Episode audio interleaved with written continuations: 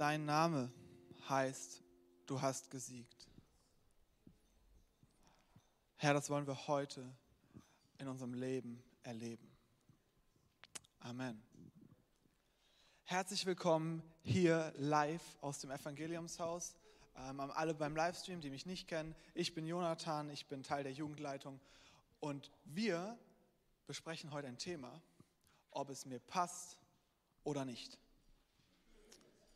Also wir machen das. Egal, ob es mir heute passt oder nicht, ob es dir heute passt oder nicht, wir besprechen das Thema heute. Und zwar möchte ich beginnen mit einer Geschichte. Und zwar einer Geschichte, die sich tatsächlich so ereignet hat. Also es ist keine erfundene Geschichte, sondern es war vorletzte Woche. Vorletzte Woche war ich arbeiten. Ähm, es war ein anstrengender Tag, wir haben gerade sehr viel zu tun in der Firma. Und ich komme dann so gegen 18 Uhr am Krefeld Hauptbahnhof wieder an und denke mir so, okay, jetzt vielleicht noch kurz zu Subway, mir was zu essen holen, dann brauche ich nicht mehr kochen, dann kann ich nach Hause, habe einen entspannten Abend. Und ähm, ich steige aus dem Zug aus, gehe so die Treppen runter, ähm, gehe in Richtung Innenstadt und im Bahnhof sitzt links ein Obdachloser. Und aus irgendeinem Grund hatte Gott es in dem Moment für eine gute Idee gehalten, mir den Gedanken zu geben, lad ihn zu Subway ein. Ich war nicht begeistert. Ich dachte mir so, Gott, nächste Woche oder morgen, morgen, morgen, morgen entspannt, morgen habe ich Zeit, morgen passt es mir, gerade ist echt ungünstig. Und vielleicht kennen wir das in unserem Leben. Vielleicht kennst du in deinem Leben die Situation, Gott sagt etwas zu dir, vielleicht hast du vorher sogar gebetet, Gott redet zu mir, dann sagt er was und dann passt es dir nicht. Blöd, ne? Ist einfach blöd. In dem Fall war das echt blöd für mich. Ähm, ich meine, wenn es uns passt, wenn gerade alles in der Zeitplanung stimmt, wenn ich sage, ja gut, ich hatte heute zwei Stunden früher Feierabend, dann kann ich das ja nochmal machen, dann ist es ja easy. Ne? Dann ist es easy zu sagen, okay, Gott, jetzt habe ich auch noch die, jetzt kann ich eine von den zwei Stunden auch für dich geben, ähm, aber danach möchte ich dann auch nach Hause. Aber es ist easy, wenn es gerade in den Plan passt, was Gott sagt. Aber nicht so easy, wenn es dann nicht in den Plan passt. Wenn man eigentlich gerade gar keine Lust drauf hat, auf das, was Gott sagt. Und wenn du das Gefühl kennst, dann kann ich dir sagen, du bist damit nicht alleine. Das gab es schon vor 3000 Jahren so. Und zwar lesen wir davon in Jeremia. Und zwar in Kapitel 43. Aber ich möchte kurz, damit man es versteht, 42 zusammenfassen. In 42 ist viel passiert vorher. Das Volk Israel ähm, hat immer wieder das getan, was Gott nicht wollte hat Götzen angebetet, sogar ihre Kinder Götzen geopfert. Das will man sich nicht vorstellen. Und ähm, Gott hat immer wieder Leute geschickt, die gesagt haben, hey Leute, kehrt doch zu mir um, kehrt zu mir um, ich liebe euch trotzdem, kehrt um und alles kann vergeben werden. Und sie tun es nicht.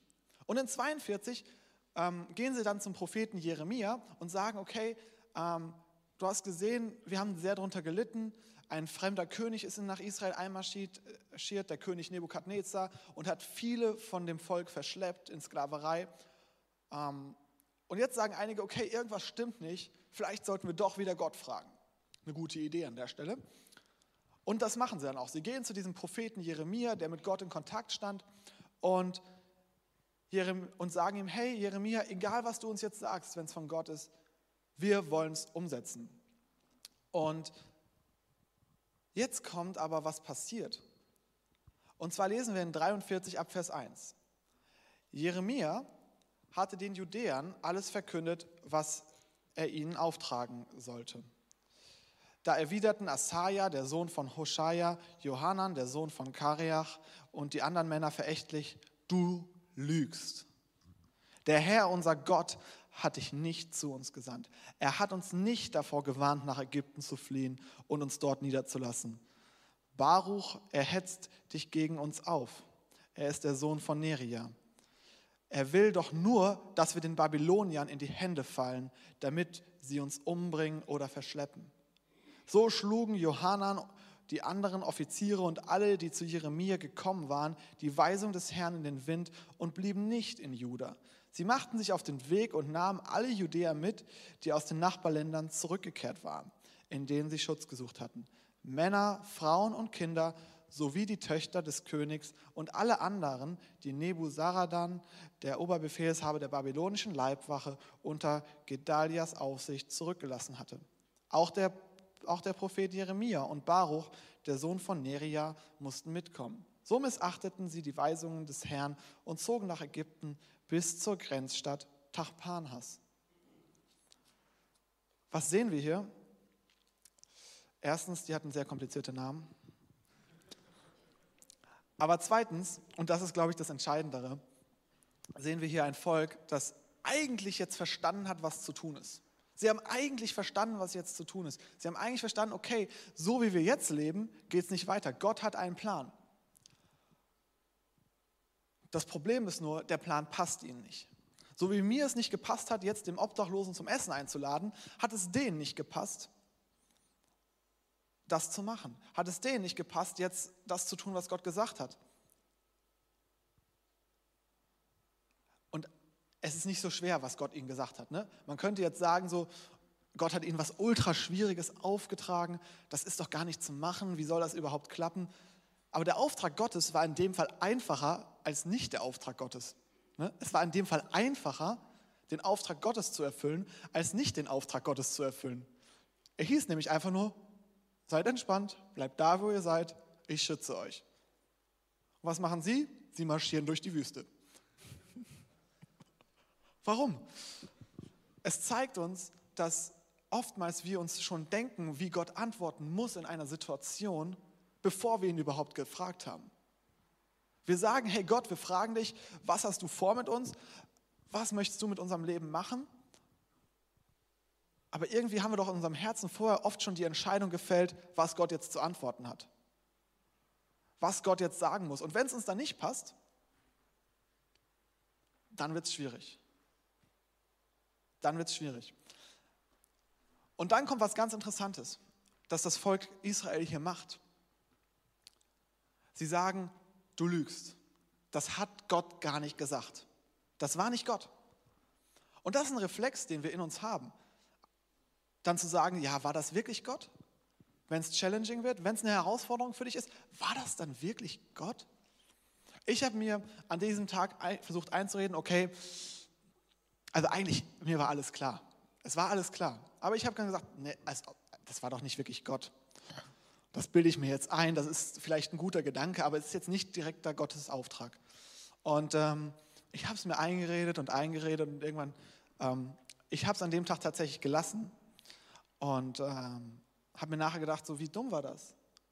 Wie viel Gutes hätte dadurch passieren können, wenn ich ihn zum Essen eingeladen hätte? Klar, das kostet Geld, klar, das ist jetzt ein Zeitaufwand, klar, das könnte stressig werden, aber wie viel Gutes kann doch daraus entstehen?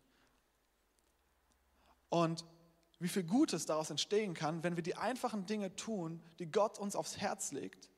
Davon möchte uns jetzt Christine in eine kleine Story mitnehmen.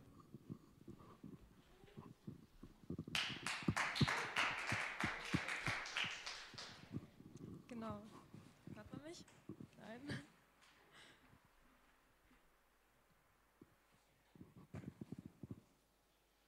Jetzt? Nein? Genau, ähm, ich bin Christine und ich würde euch gerne ähm, eine Story erzählen, die ich diese Woche noch erlebt habe. Und zwar war ich mit einigen aus der Jugend in der Stadt, ganz normal hier in Krefeld, und wir hatten Kreide dabei. Und wir dachten uns so, okay, in der Stadt sind so viele Menschen und es ist voll einfach, Leute zu erreichen. Und haben einfach angefangen mit Kreide das Wort Gottes auf dem Boden zu verbreiten. Wir haben ermutigende Sprüche aufgeschrieben und es war einfach so schön zu sehen, wie viele Menschen daran vorbeigegangen sind. Es sind Leute stehen geblieben. Wir konnten mit Leuten reden und wir haben auch Leute hier in die Gemeinde eingeladen. Und ich finde es einfach voll krass, dass man einfach mal mutig sein soll und Dinge umsetzen kann und man so viele Menschen erreichen kann. Es war gar nicht schwierig. Wir hatten nur Kreide und waren ein bisschen mutig und konnten so viele Menschen erreichen. Und ich möchte euch einfach ermutigen, auch Dinge umzusetzen und mutig zu sein. Genau. Danke, Christine.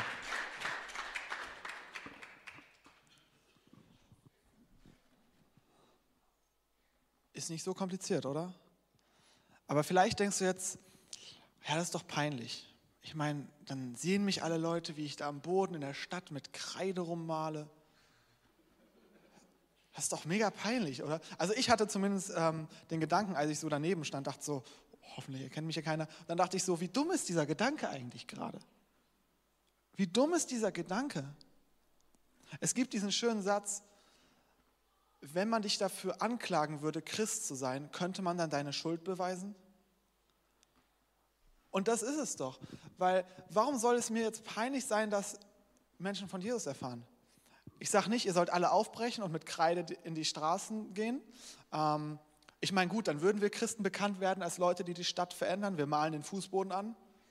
Ey, vielleicht ist das der erste Schritt für dich. Vielleicht ist das dein erster Schritt. Geh in die Stadt, mal den Fußboden an. Wir verändern diese Stadt. Aber vielleicht ist es was viel Einfaches. Vielleicht ist es, dass du jemanden, den du triffst auf der Straße, vielleicht einen Obdachlosen, vielleicht jemanden, einen Freund, einen Bekannten einfach zum Essen einlädst und ihr ins Gespräch kommt. Eigentlich ganz einfach, oder? Blöd nur, wenn es uns gerade nicht ins, in den Zeitplan passt. Blöd nur, wenn ich eigentlich gerade was komplett anderes vorhabe. Gut, jetzt kann man vielleicht sagen, so, ja, ganz ehrlich, ähm, wenn man nur eine Chance hat, wie das Volk Israel, dann direkt nach Ägypten geschickt zu werden, ist ja direkt schon ein bisschen hart von Gott. Ähm, aber der Punkt ist ja der, die hatten die ganzen Kilometer in die Wüste Zeit, sich umzuentscheiden. Und interessant ist auch, wir lesen in Jeremia 42 in Vers 10, dass Gott sagt, hey, ihr kriegt noch mal eine Chance da hatten die schon jahrhundertelang nicht gemacht, was Gott gesagt hat. Da hatten sie schon jahrhundertelang das gemacht, was Gott nicht gesagt hat. Und das finde ich interessant. Das finde ich interessant. Die einfachen Wege Gottes, die er uns manchmal einfach gibt, erfordern immer noch Mut, ohne Frage. Aber wir können immer dabei das Vertrauen haben, dass Gott derjenige ist, der uns ausrüsten wird, dass wir das schaffen können. Dass Gott derjenige sein wird, der sich zu uns stellen wird. Und wie Christine schon angedeutet hat, wir hatten einige Leute, die kamen auf einmal dazu und haben uns gefragt. Die haben uns gefragt, hey, äh, was seid ihr denn? Seid ihr irgendwie eine Kirche hier? Einige haben sich fotografiert, einige sind auf Instagram gekommen und haben uns gefolgt und sehen in Zukunft immer, wenn J-Squad was postet, christliche Beiträge. Und vielleicht kommen sie mal in die Jugend, vielleicht kommen sie mal in den Gottesdienst. Jetzt kannst du sagen, was bringt das denn schon, wenn einer dazukommt? Jesus Christus ist für jeden Einzelnen gestorben. Nicht für die breite Masse, für jeden Einzelnen. Für dich, für mich, für deinen Nachbarn, für den Obdachlosen am Straßenrand, für den nervigen Vermieter, für den Arbeitgeber. Sorry, ich wurde gerade an eine Geschichte erinnert. ähm, für jeden Einzelnen. Und letztendlich ist es nicht unsere Aufgabe zu überprüfen, ob das, was wir machen, Wirkung hat, sondern einfach das zu machen, was Gott sagt und darauf zu vertrauen, dass er die Wirkung entfalten wird.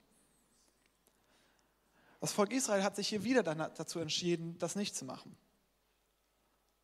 Christine hat sich zum Glück entschieden zu sagen, hey, ich mache das mal. Ich setze das einfach mal um. Und ja, vielleicht denken Leute, so was ist das. Wir hatten eine Person, die hat einfach auf dieses Bild draufgespuckt. Das ist nicht schön. Das freut einen dann nicht. Aber letzten Endes, wie viel mehr ist es denn wert, wenn dann eine Person am Ende hier im Gottesdienst ist und sagt, hey, du, ich habe deine Kreidenzeichnung in der Stadt gesehen.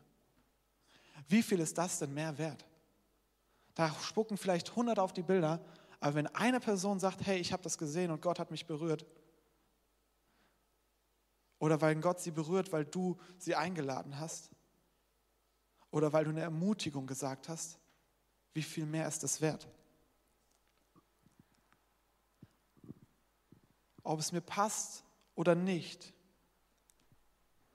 Ich tue, was Gott sagt. Das ist prinzipiell nicht immer einfach, aber im Wesentlichen ist es eine tägliche Entscheidung. Und vielleicht bist du heute am Punkt, wo du sagst, hey, ähm, ich habe es schon 15.000 Mal ignoriert, was Gott gesagt hat. Ähm, willkommen im Club.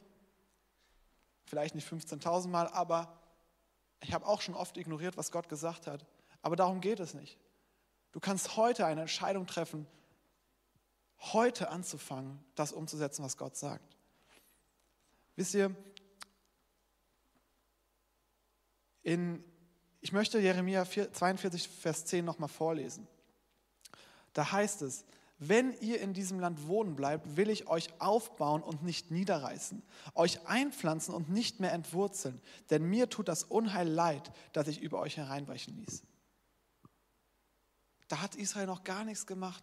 Israel hat noch nicht gesagt, hey, wir wollen jetzt all in gehen, wir machen alles, sondern Gott sagt, hey, kommt nur einen Schritt auf mich zu, nur einen Schritt.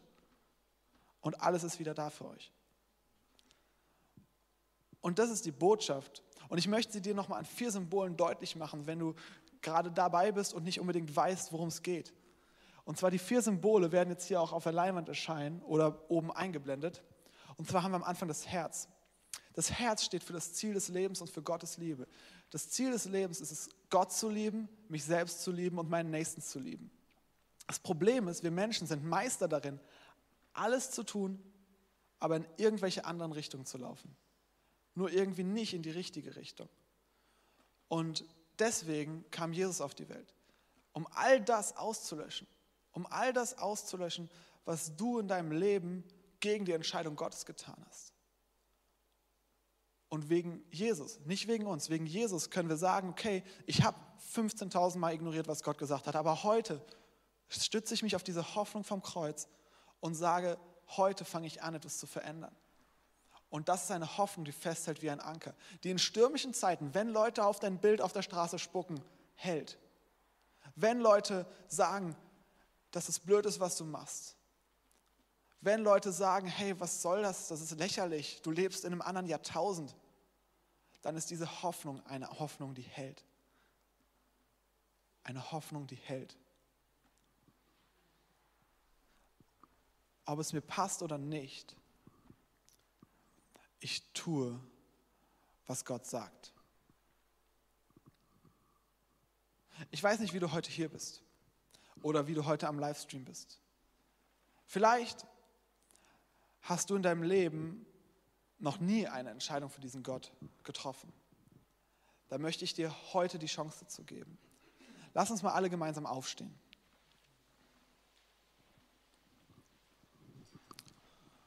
Gemeinsam die Augen schließen.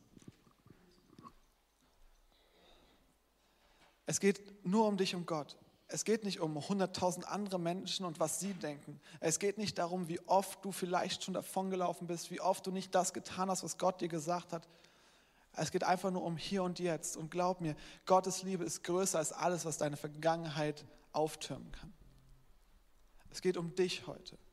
Und Gott liebt dich. Und wenn du heute hier bist und sagst, hey, ich habe diese Entscheidung für diesen Jesus noch nie getroffen, dann lade ich dich ein, es jetzt zu tun. Dann lade ich dich ein, jetzt kurz deine Hand zu strecken. Nicht, weil das Handheben irgendwie eine besonders geistliche Form ist, sondern weil es einfach für dich eine bewusste Entscheidung deklariert.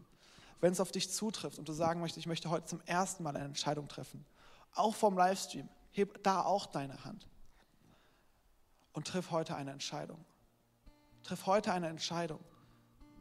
Und ja, du wirst diese Entscheidung wieder treffen müssen. Und du wirst sie wieder treffen müssen. Aber ich gehe heute einen Schritt. Geh heute einen Schritt. Wenn das auf jemanden zutrifft, möchte ich dich einfach bitten, kurz die Hand zu heben, damit ich weiß, für wen ich mitbeten kann.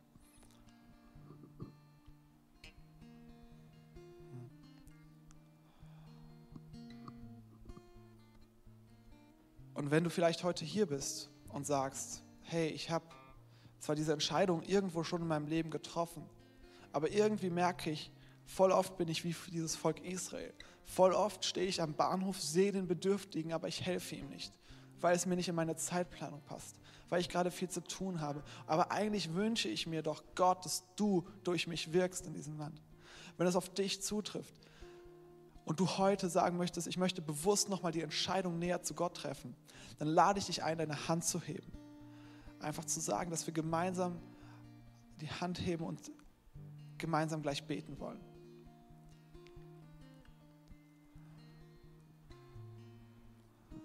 Ihr könnt die Hände wieder runternehmen. Und lass uns gemeinsam beten, ob du gerade die Hand gehoben hast oder nicht. Wenn du nicht die Hand gehoben hast, dann vielleicht einfach als Bestätigung für die anderen, dass du sie mit unterstützt in diesem Anliegen und ähm, ihnen damit auch Glauben hilfst. Lass uns gemeinsam beten. Ich werde vorbeten und wir können dann gemeinsam nachbeten. Herr Jesus, Danke, dass du mich liebst. Danke, dass du mich liebst. Danke, dass du für meine Sünden gestorben bist. Danke, dass du für meine Sünden gestorben bist. Ich bitte dich, komm du heute in mein Leben. Ich bitte dich, komm du heute in mein Leben und sei mein Herr und Retter.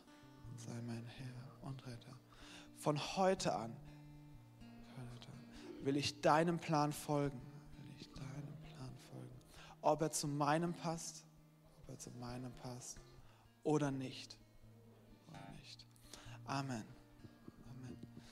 Wir gehen gleich in den Lobpreis und vielleicht hast du die Hand gehoben, vielleicht aber auch nicht.